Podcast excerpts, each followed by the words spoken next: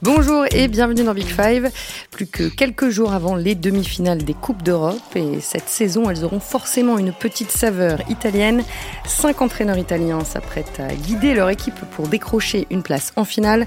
En Ligue des Champions, l'AC Milan de Stefano Pioli défie l'Inter de Simone Inzaghi, deux coachs assez méconnus en France. On va revenir sur leur parcours, leurs idées de jeu, leur progression depuis plusieurs saisons. Peut-être ont-ils été inspirés par celui qui a déjà tout gagné, Carlo Ancelotti en quête d'une cinquième Ligue des Champions avec le Real Madrid. Quelle place occupe-t-il aujourd'hui dans le paysage du foot italien? Et en Ligue Europa, la Juve affronte le Séville FC, la Juve de Massimiliano Allegri, un technicien plus conservateur mais qui réussit pour l'instant à maintenir son club à flot. Et puis on n'oubliera pas la Fiorentina, toujours en lice en Ligue Europa Conférence, la Fio de Vincenzo Italiano, l'une des équipes les plus joueuses de Serie A. Voilà, le programme est chargé. On veut parler aujourd'hui de toute la complexité, la variété du foot italien, si bien représenté en Coupe d'Europe cette saison. Et Mélisande Gomez est avec moi, comme souvent lorsqu'on parle d'Italie. Bonjour Mélisande. Bonjour à tous. Et nous sommes en ligne avec Valentin Paoluzzi, notre correspondant à Milan. Bonjour Valentin. Bonjour à tutti. Voilà, vous avez le casting et le menu. Maintenant, on peut commencer. Selon Arrigo Sacchi, légendaire entraîneur de l'AC Milan à la fin des années 80, l'Italie s'est réveillée grâce à cette campagne européenne victorieuse. Cinq entraîneurs italiens toujours en course, cinq clubs aussi, puisque la Roma de José Mourinho va affronter le Bayer Leverkusen dans le dernier carré de la Ligue Europa. Il y aura donc forcément un club italien en finale de C1, peut-être deux en finale de C3. Valentin, en Italie, est-ce qu'on parle beaucoup de ces demi-finales qui approchent? Est-ce que tu perçois une forme de fierté peut-être? Oui, bah oui, c'est un peu. On, sent en fait que le, le plus dur est est passé. Voilà, après une, une, longue décennie. Alors il y avait eu quelques finales de la Juve d'Allegri. Mais euh, alors la Ligue des Champions, c'est toujours une question aussi évidemment quand on affronte des, des adversaires comme le Manchester City, le Real Madrid, on est quand même très lucide. En Italie, on sait que même si tu peux avoir les, meilleurs coachs euh, du monde, les Italiens les plus doués, voilà, il y a une réalité. En face, il y a des adversaires vraiment très très forts. ce qui fait limite le plus plaisir, et ça, c'est une tendance positive depuis quelques années, c'est que les clubs italiens se remettent à jouer sérieusement euh, la Ligue Europa et puis euh, surtout la, la, la, Ligue Conférence qui a été créée l'an dernier. donc la Roma a gagné la première édition et la, la Fiorentina euh, qui qui peut aller en, en, finale et, et, voilà limite le, le, le, baromètre pour juger l'état de santé d'un championnat c'est plus j'ai envie de dire la, la, deuxième et la, et la troisième coupe d'Europe et c'est ça vraiment qui bah, qui, qui, joue sur le, le, renouveau du, du football italien et puis évidemment euh, voilà, la, la, capacité des, des, des, coachs, euh, que ce soit dans les formations italiennes ou à l'étranger, d'être toujours présents avec euh, bah, toujours, on va en parler évidemment, euh, se renouveler, se mettre à jour sur, sur le football qui est vécu comme une science en Italie. Mélisande, au regard de la progression de, certains clubs depuis euh, quelques saisons, comme euh, les 2000 ans ou l'Atalanta, euh, au regard du sacre italien aussi à l'Euro il y a deux ans, est-ce que tu, tu penses qu'il y a une forme de logique à avoir autant d'entraîneurs italiens présents en Coupe d'Europe aujourd'hui, ou finalement est-ce que c'est un petit peu surprenant? Non, c'est pas surprenant parce que les entraîneurs italiens, là où les clubs ont eu du mal euh, et ont du mal aujourd'hui économiquement à rivaliser euh, avec les plus puissants euh, d'Europe, les entraîneurs italiens ont toujours été parmi les meilleurs, sinon les meilleurs du continent. C'est ce que Valentin disait là-bas. Le foot, c'est une science, c'est une culture, c'est un métier. Et ils ont été et ils sont encore les meilleurs pour professionnaliser, pour organiser, pour structurer leur club et leur coach. Euh, L'école italienne des entraîneurs, elle date des, des années 30. Euh, ils ont toujours eu cette conscience que le foot, ça devait être euh, un apprentissage comme un autre et un métier comme un autre avec un savoir-faire, avec une base euh, à maîtriser pour espérer aller au plus haut niveau. Et à ça, ils ont ajouté effectivement une, modernité dans, dans, le, dans le, leur capacité à s'inventer, à se réinventer, à s'adapter et à adapter leur football qui a longtemps été un peu caricaturé euh, comme un football très défensif et très tactique.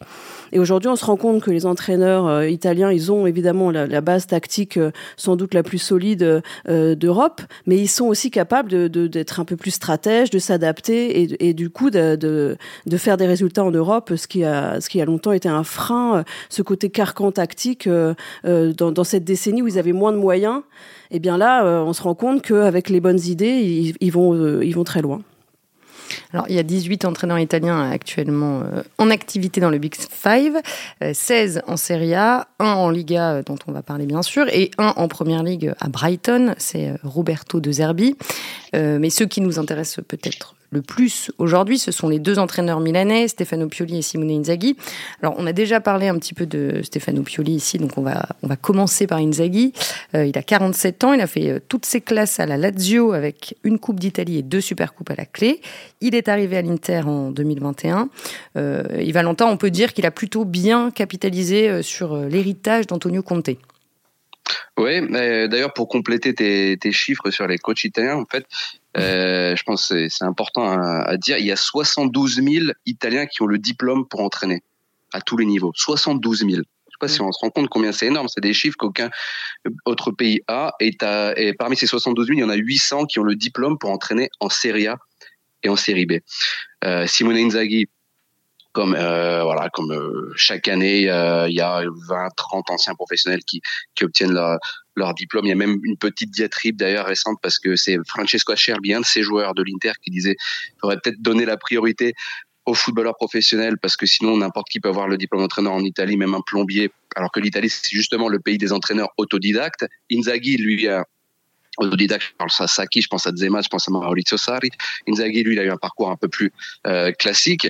Euh, avec la Lazio, avec les moyens du bord, il a réussi à être pendant l'ère Juve et les, neuf, titres de la consécutifs de la Juve. Je pense que la Lazio, le club qui a remporté le, le, plus de titres. Alors c'était des coupes d'Italie, des super coupes d'Italie, mais bon, c'est toujours ça prix. Et puis à l'Inter, effectivement, il arrive dans euh, la, la foulée d'Antonio Conte qui, qui s'en va en claquant la porte parce qu'il se dit bon, on va vendre mes meilleurs joueurs.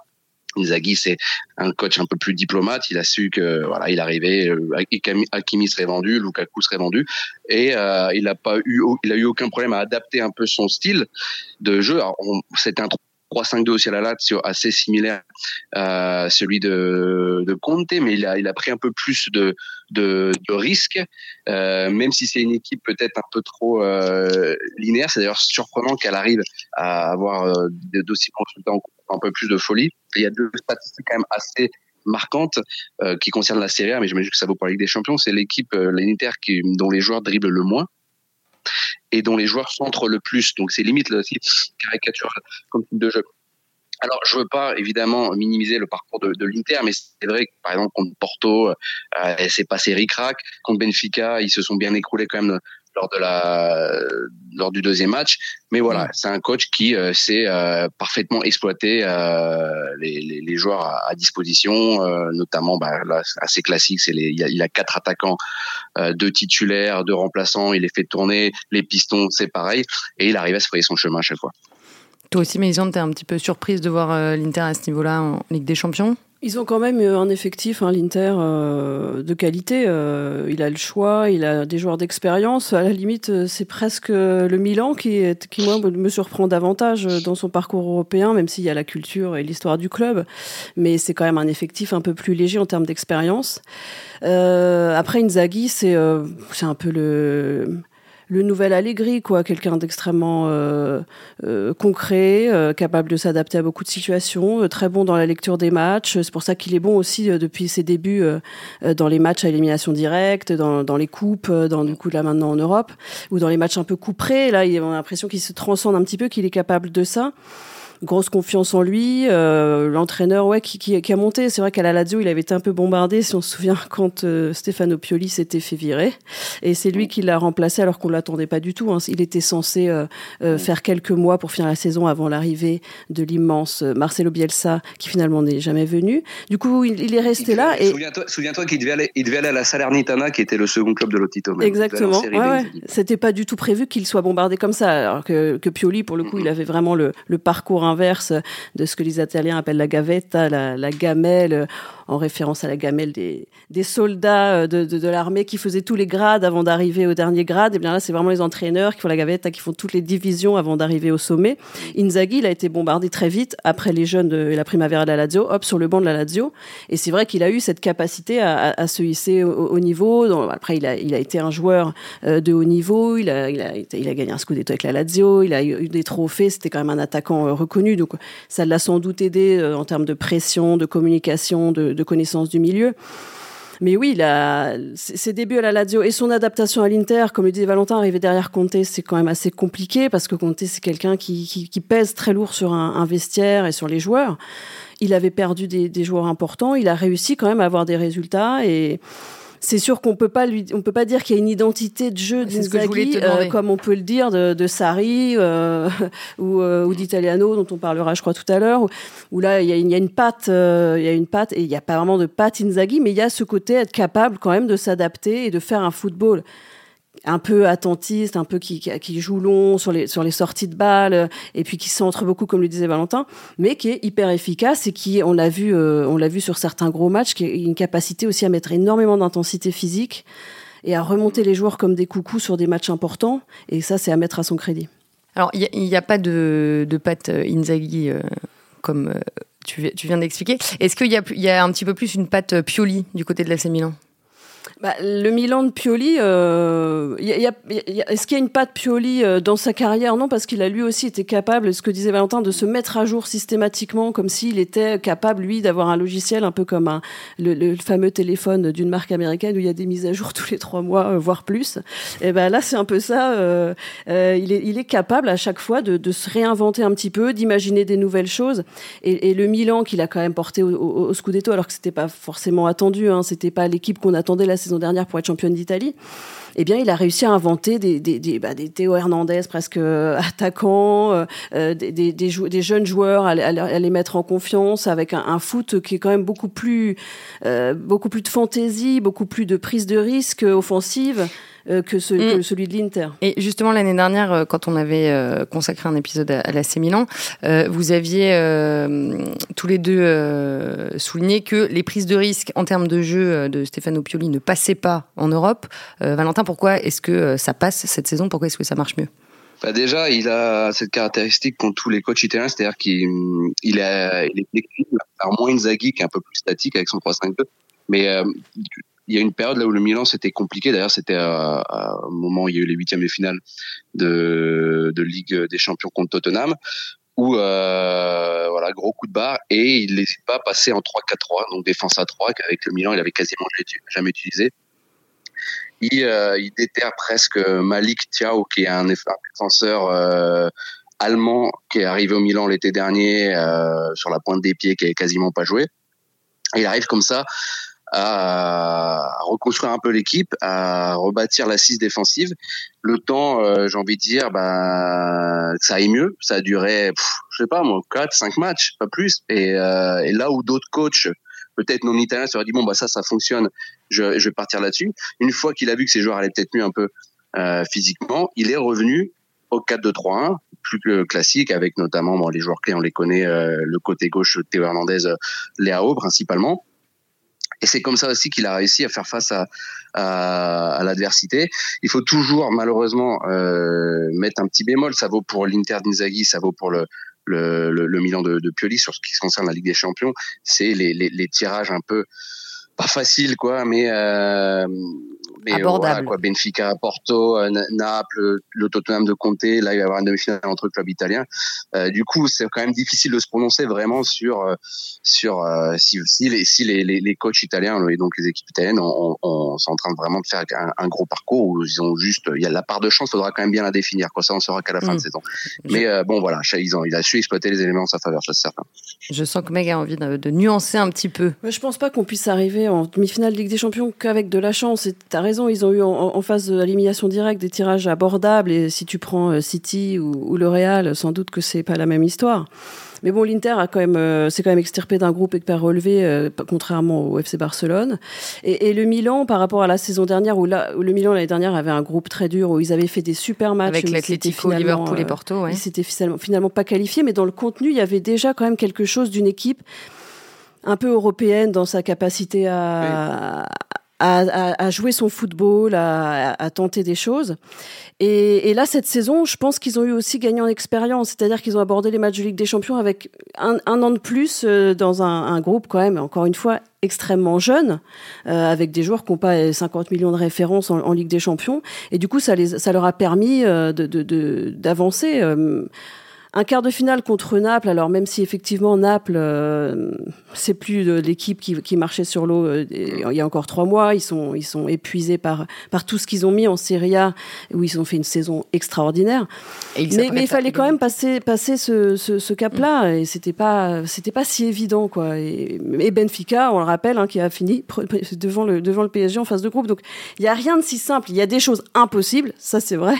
Euh, enfin, en tout cas, voilà, quand tu prends City et que tu es Naples ou, le Milan, j'imagine que c'est c'est très compliqué. Mais il y a rien de facile non plus euh, en tirage au sort euh, à ce stade de la compétition. Qu'est-ce que vous retenez des trois derbies milanais cette saison, un petit peu dans, l'optique des, des demi-finales qui arrivent Voilà, trois derbies, une victoire du Milan en septembre, suivie de deux succès interistes, dont celui en Supercoupe 3-0 mi-janvier.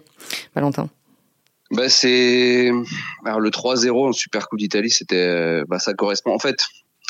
Voilà, pas de chance pour Milan. Le, le, le moment où vraiment euh, le, coup de barre dans la saison. Il faut mieux avoir le coup de barre en janvier-février, tu vois, qu'en, qu'en avril, mai, quand on, entre dans, dans les, vraiment les matchs de fin de saison où on, joue des titres. Mais voilà, les deux derniers derbys sont arrivés au pire moment pour le pour le Milan. Après, il y a perdre et perdre un match. C'est vrai que la, la, Super Coupe d'Italie, quand même 3-0, ça fait mal. En face, il y a un Lotaro Martinez qui est toujours très efficace dans dans les derbys, comme Giroud euh, de l'autre côté. Et pourtant, moi, je suis persuadé que si on prend les individualités, euh, poste par poste, euh, je dirais avantage Milan. Je pense au gardien de but, évidemment, Maignan, Théo Hernandez, on l'a cité.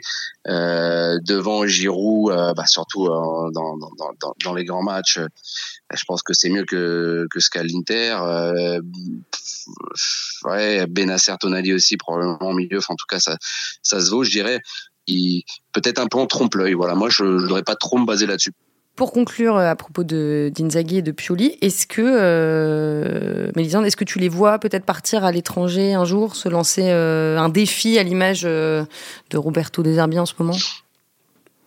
Oui, pourquoi pas, bien sûr. Je pense que les Italiens sont capables de s'exporter. Inzaghi, peut-être, on, l'imagine, vu qu'il est plus jeune, davantage motivé. on sait qu'il a, il a de l'ambition et que c'est un coach qui a hum, qui a une cote importante. On sait que la Juve était euh, vraiment euh, motivée à l'idée de le recruter à l'époque euh, où il était à la Lazio, puis finalement ça s'est pas fait.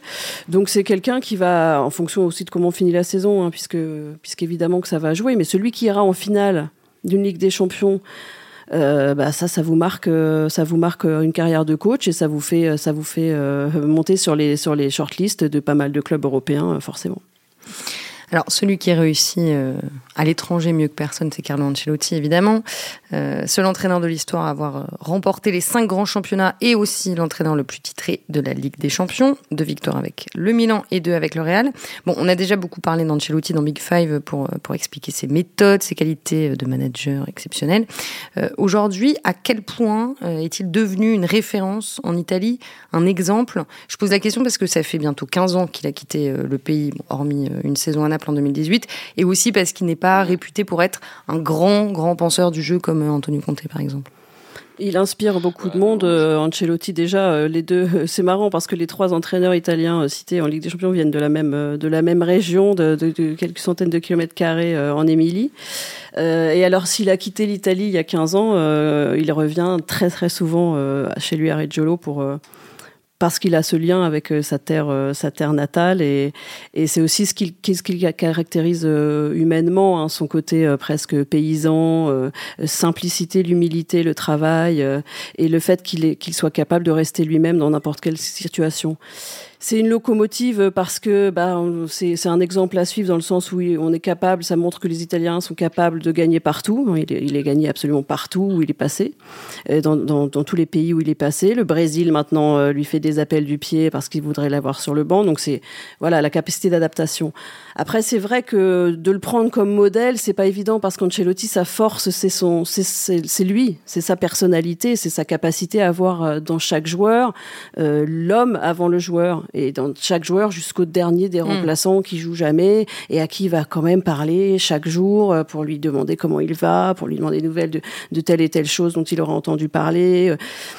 Et, et ça, euh, voilà, soit on l'a, soit on l'a pas. Après, euh, effectivement, tactiquement, euh, Ancelotti, euh, dit, quand j'ai froid, je me couvre et quand je suis, quand je suis plus à l'aise, j'enlève ma chemise. Donc c'est un peu ça. Il est capable, en fonction de l'adversaire, d'être plus ou moins défensif, de s'adapter. Et, et, on n'a pas mm. encore une fois un style de jeu Ancelotti. Ouais, l'année dernière, euh, Dave Apadou nous avait dit ici, euh, il pense plus aux joueurs qu'au jeu. Euh, Valentin, justement, est-ce qu'il est cité souvent en, exemple par, euh, par des joueurs ou par des entraîneurs, Carlo Ancelotti? Oui, oui, oui. Quelques-uns. Alors, ils ont pas, c'est pas ceux qui ont le, le, meilleur succès, quoi. La génération notamment du, Milan euh, qui l'entraînait, et quelques-uns qui se lancent dans une carrière de coach, mais euh, Nesta, Serie B, Inzaghi a fait un peu de, de Serie A, Shevchenko, on l'a vu au Genoa. Bon, euh, mais euh, c'est, je pense que c'est le meilleur ambassadeur de de l'Italie et pas seulement l'Italie footballistique dans le monde parce qu'il a conservé cette authenticité, authenticité pardon dont Mélisande a fait référence.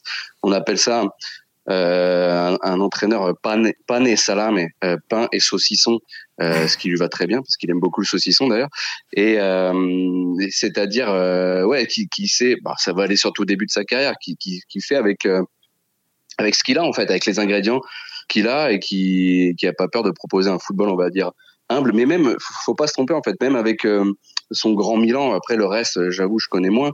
Mais euh, oui, il y avait beaucoup de joueurs offensifs, euh, etc. Comme mais il y avait, euh, il, y a, toujours su transmettre cette cette humilité. Il a toujours su conserver, contrairement par exemple à un Antonio Conte euh, qui a fait de bonnes choses à l'étranger, mais évidemment pas, pas à son niveau, et qui, je pense, s'est fait un peu piéger par euh, avoir par une certaine je sais pas, arrogance, on va, on va, dire ça, qui fait partie aussi de, de, de ses qualités.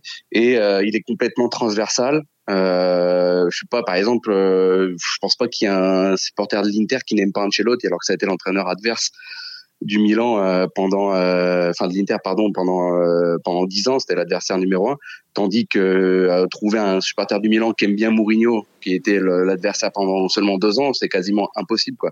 Et là vraiment chapeau quoi. Il y a plus d'objectifs pour pour découvrir ce, coach. Moi personnellement, c'est ma référence footballistique. Voilà, c'est dit.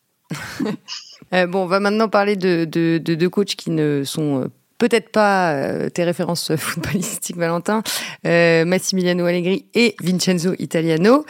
Euh, bon, Allegri, on le connaît bien, c'est le vieux briscard euh, de la Juve, cinq titres de champion, vous l'avez vous l'avez rappelé. Ça fait deux ans qu'il est revenu euh, à Turin. Son jeu est plus proche des traditions du foot italien, si je ne me trompe pas. C'est l'efficacité.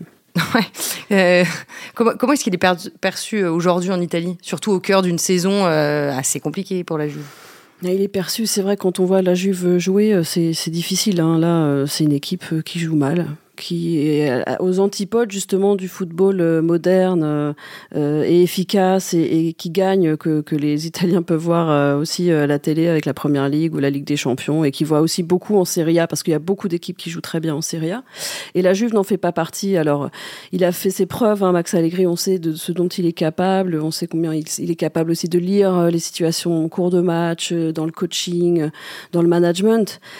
Et à sa décharge, il est quand même dans une saison euh, où il est un peu tout seul, quoi. Les dirigeants euh, sont tous partis euh, démissionner en, cours d'année. Euh, il se retrouve dans un club, voilà, qui, a d'autres chats à fouetter que que son équipe première aujourd'hui. Dans cette situation-là, il est arrivé quand même à avoir des résultats euh, corrects, hein, puisque s'il y a, voilà, la, la, Juve qui pour l'instant a récupéré ses 15 points, euh, elle est sur le podium, elle est troisième de Serie A, et, si jamais euh, elle, elle les gardait, se qualifier en Ligue des Champions, ce serait quand même malgré tout avoir limité la casse très bien.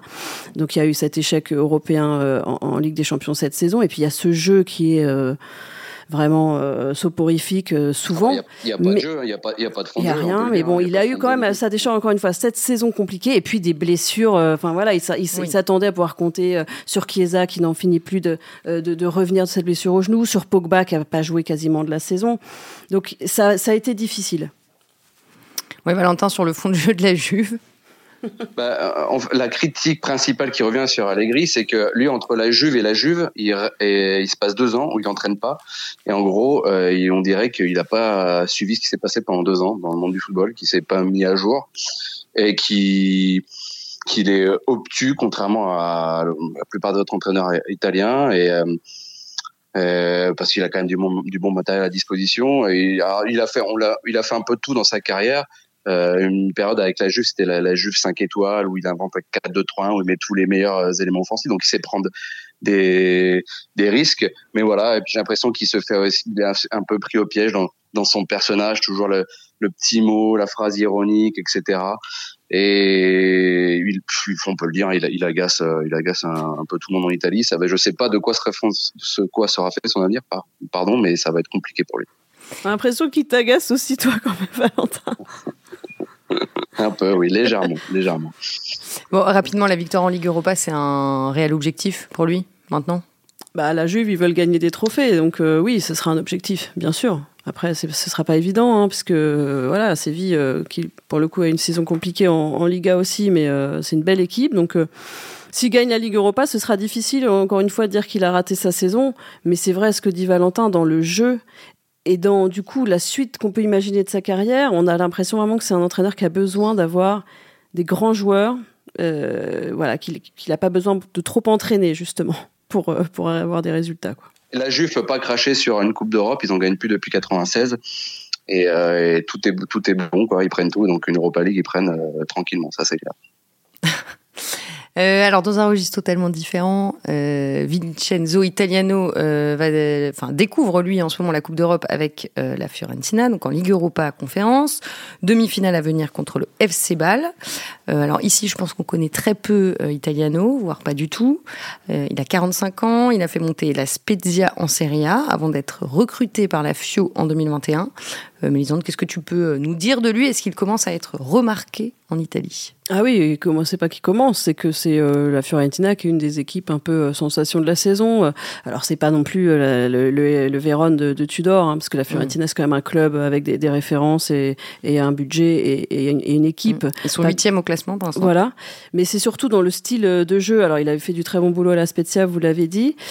pour le coup là c'est une équipe ça, donc possession de balle, hyper rapide dans la, dans la circulation mm. du ballon, des occasions. Alors ils ont pas assez d'efficacité. Sans doute, ça leur a coûté quand même un, un début de saison pas évident, hein, parce qu'ils ont quand même lâché pas mal de points en route en début de saison. Bah, quand ah. Jonathan il connaît en attaque, c'est compliqué niveau, niveau efficacité, on va Mais entre le voilà, entre le, le contenu, la, capacité qu'ils ont à se créer des occasions, des situations dangereuses, à une vitesse folle, oui, et, beaucoup et par le, match. le nombre de buts qu'ils marquent, c'est vrai qu'il y, y, a un vrai décalage. Mais par contre, on s'ennuie pas une seconde, quoi. Et, et ça, euh, voilà, c'est hyper agréable. Et ça les a apportés euh, jusqu'en demi-finale. Alors ils ont eu un peu chaud en quart de finale retour finalement. Et, là aussi, on va voir s'ils sont capables de résister un peu à la pression particulière que ça, ces matchs de Coupe d'Europe quand on n'a pas l'expérience. Mais dans le, dans le contenu, euh, c'est hyper agréable à regarder. Sur le papier, euh, Valentin, tu dirais que euh, Italiano se rapproche le plus de quel autre entraîneur? Bon, on est sur du ouais sur du du Sarri parce que c'est du 4-3-3. Euh, c'est euh, comment dire pour définir un, un alors il y avait eu un, un, long débat en Italie entre les jokistes et les résultatistes, c'est-à-dire ceux qui privilégient le jeu et ceux qui privilégient le résultat, comme si l'un ne pouvait pas aller avec l'autre. Et en fait, euh, ce qui fait la différence, c'est le nombre nombre de joueurs, ce qu'on appelle la la linea della palla, la ligne du ballon en dessous ou au-dessus de la ligne de, du ballon. On sait très bien que l'Italie, pendant des, des, années, il y avait beaucoup plus de joueurs en dessous de la ligne du ballon qu'au-dessus. Et Vincenzo Italiano représente très bien voilà cette euh, nouvelle génération, enfin ce nouveau type de coach parce que ça va pas, ça, correspond pas forcément aux générations parce que Mauricio Sarri a plus de 60 ans et Italiano a 15 ans de moins. Mais voilà, qui prennent beaucoup plus de, de risques avec un centre de gravité euh, plus haut, euh, réagression dès la perte de balle. En fait, tout simplement voilà un foot un foot européen, voilà. Et euh, la Fiorentina, j'ai eu deux trois stats intéressants. en Serie A, c'est la quatrième équipe qui fait le plus de passes dans le tiers offensif adverse. C'est la deuxième équipe qui, qui euh, dont les joueurs touchent le plus de ballons dans la surface adverse. Mais après, voilà, effectivement, mm. euh, ça manque clairement d'efficacité. Mais et toujours, on y revient, entraîneur qui euh, n'est pas buté, qui euh, sait expérimenter. Euh, quand ça allait un, un, peu moins bien la Fiorentina cette saison, il est passé du 4 3 4 2 3 1. Il a, il a déplacé une mezzale, un relayeur entre les quartistes et toujours à, à, expérimenter, voilà, chercher des, des, des, nouvelles lignes de passe, etc. Parce que voilà, les Italiens étudient le, le football comme une science. On, on y revient toujours. Vous lui voyez un avenir international aussi, à Italiano? International, j'en sais rien, mais au plus haut niveau, euh, certainement. Il est déjà, mais je pense qu'il peut, il peut gravir encore quelques échelons. Il a, il a tout. En plus, il est bon dans la com. Ça fait un peu comme des Zerbi, quoi. C'est des, des, des, entraîneurs qui sont très jeunes et qui maîtrisent à peu près toutes les ficelles du métier actuellement, mm-hmm. tel qu'il faut le, le, maîtriser actuellement, hein, parce que la communication, ça fait partie du, du jeu. Alors, Sarri, il peut peut-être se permettre d'être un peu moins là-dedans parce qu'il est très très fort et que ses équipes euh, euh jouent très bien et que lui, il a une vraie patte. Mais Italiano comme des Zerbi, ils ont tout, ils, cochent toutes les cases. Mais est-ce que le, fait que, euh, que ce genre d'entraîneur euh, émerge en Serie A, donc des Zerbi qui maintenant est parti en Première Ligue, euh, là on parlait de Sarri, il y a Gasperini aussi à l'Atalanta euh, qui. Euh... Gasperini, on peut pas dire qu'il émerge. non, mais qu'est-ce que ça fait un bout de temps. Non, mais il y a eu toujours. pas, pas, pas, forcément qui émerge évidemment, mais qui euh, qui maintenant voilà met en, met en place euh, une nouvelle identité euh, de jeu qui casse certains codes, comme vous l'avez expliqué. Est-ce que ça montre un petit peu que, que le, le championnat italien est devenu un peu un championnat d'innovation? Mais je pense qu'il a toujours été euh, un championnat tactiquement euh, au-dessus du lot, encore une fois, euh, et, et, et, avec des. Enfin, je veux dire, on parlait tout à l'heure d'Arrigo Sacchi. Voilà, c'est pas, c'était pas Herrera. Arrigo Sacchi, c'était un entraîneur hyper offensif. Il y a, c'est juste qu'en Italie, on se rend compte quand même, et là, je trouve, il y a, il y a plus les moyens des années 90. Ils ont plus du tout autant d'argent que, les, grands clubs, même français, euh, espagnols, allemands, et puis évidemment que tous les clubs anglais quasiment. Et ils arrivent quand même à, produire du jeu, à, inventer des choses, à, réinventer des choses, parce qu'ils sont bons dans, bah, le recrutement, ça c'est sûr. Ils ont une capacité à, dans le scouting, dans le recrutement, ça va vite, ils sont efficaces, et puis ils sont bons dans le dans la dans l'entraînement, quoi. Ils sont ils sont capables de de tirer à chaque fois le meilleur des effectifs. On, en, on a parlé de beaucoup de monde, mais là on voit Thiago Motta euh, qui intéresse aussi le, le PSG éventuellement. Enfin, ils ont des idées de jeu très arrêtées. Ils ont tous été formés euh, à Coverciano, donc un peu une école d'excellence. Euh, là, ils étaient euh, en février, ils sont tous allés, voir Tudor euh, à Marseille, euh, voilà, pour un stage. Ils font des stages toute la saison. là, vous avez De Rossi, Barzali, à chaque fois des, des, anciens grands joueurs qui sont là et dont on se dit que bah, il y en a quand même sans doute un ou deux dans chaque par promo qui va devenir très bon parce qu'ils ont ils ont toutes les tout le bagage. Il y a une exigence dans la formation des entraîneurs et il y a une approche ouais presque scientifique du foot et que si tu dois savoir pas mal de choses avant de pouvoir toi imaginer, mais il y a, y a, ce, ce carcan-là qui les dessert peut-être un peu en formation, justement, dans, strictement dans les joueurs offensifs. Ils se plaignent de ne pas avoir de, de, de, bons joueurs offensifs, ce qui est vrai. Mais c'est vrai qu'il y a une forme. Le football en Italie, il est quand même appris dans un cadre collectif qui peut peut-être mmh. parfois être un petit peu un carcan euh, tactique euh, chez les plus jeunes. Mais les entraîneurs, une fois qu'ils ont tous ces codes-là, ils sont capables de s'en libérer et d'inventer des choses.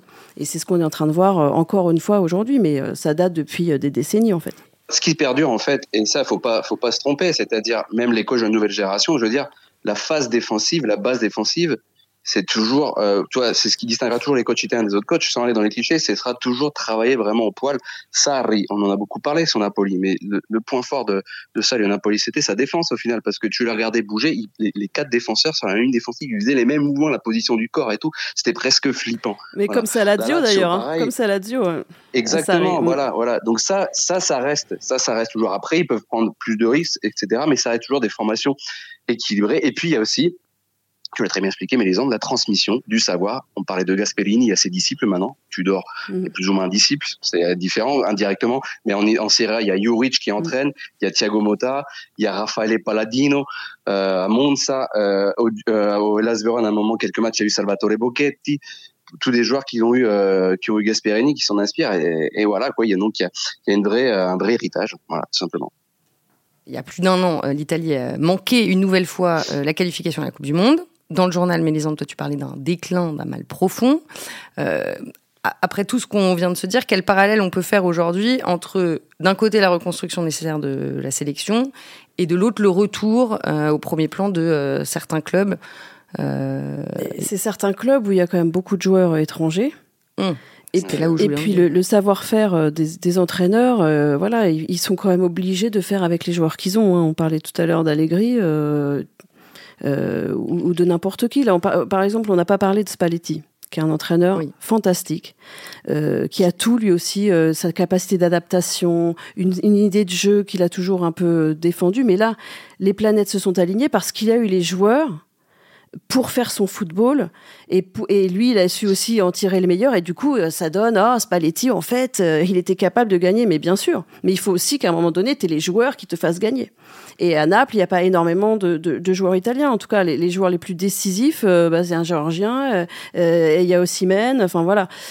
Le problème maintenant qui va se poser pour eux, c'est de former des joueurs, d'être capable de, de, de même d'investir sur la formation euh, quitte à se priver d'un recrutement parfois de, de, joueurs venus de l'étranger parce que ça va ça va plus vite, parce que c'est c'est moins cher, parce qu'il y a déjà un peu plus d'expérience, et pas laisser le temps aux jeunes de faire les erreurs, d'apprendre euh, et de grandir euh, un petit peu à, à l'ombre et, et, et, de les faire jouer en équipe première. Ça c'est un, un, un, autre un autre débat. Mm. Qui, ne, qui, ne, remet pas en cause leur capacité à organiser un club, à structurer un club, à, à, à, former des entraîneurs. Mais là, la formation des jeunes et le temps de jeu des jeunes, parce que les jeunes, il faut qu'ils jouent. Et on le voit en, France, euh, euh, ils jouent, nos jeunes joueurs. Et d'ailleurs, c'est pour ça, et après, ils sont, ils sont vite achetés à l'étranger pour jouer aussi. Mais si tu joues pas, tu progresses pas. Et si tu progresses pas, bah, ta sélection, elle empathie, évidemment. Valentin, le mot de la fin? Bah, le mot de la fin, oui, c'est ça peut, c'est difficile de, de, de, faire une passerelle entre le football de club italien et le football euh, de sélection. Moi, je, me, je vais me contenter de citer une statistique. Euh, L'équipe leader du championnat Primavera, donc euh, championnat U19, c'est Lecce, et euh, ils alignent chaque match 11 joueurs étrangers sur 11. Euh, même les remplaçants euh, sont souvent étrangers. Hmm. Donc euh, à partir de là, quand on a un raisonnement au niveau du recrutement, de la formation d'effectifs, voilà, totalement extrême, il bah, y a, a pas grand chose à faire. Peut-être que je sais pas que l'Italie faut, l'Italie doit louper encore deux coupes du monde. Visiblement deux, deux coupes du monde déjà loupées, ça n'a pas suffi quoi. Mais euh, ouais, gros problème de mentalité. moi, j'appelle toujours ça un, manque d'amour propre envers envers l'Italie de la part des Italiens, tout simplement. Bon, on va s'arrêter là, même si on aurait pu euh, continuer encore longtemps. On fera peut-être un jour un épisode de Big Five sur, euh, sur la formation euh, et les jeunes en Italie. Merci beaucoup, Mélisande Gomez et Valentin Paoluzzi. merci aussi à Antoine Bourlon pour la réalisation. le coup d'envoi des demi-finales des trois Coupes d'Europe, c'est le 9 mai prochain. et puis merci à vous de nous avoir suivis. On se retrouve la semaine prochaine.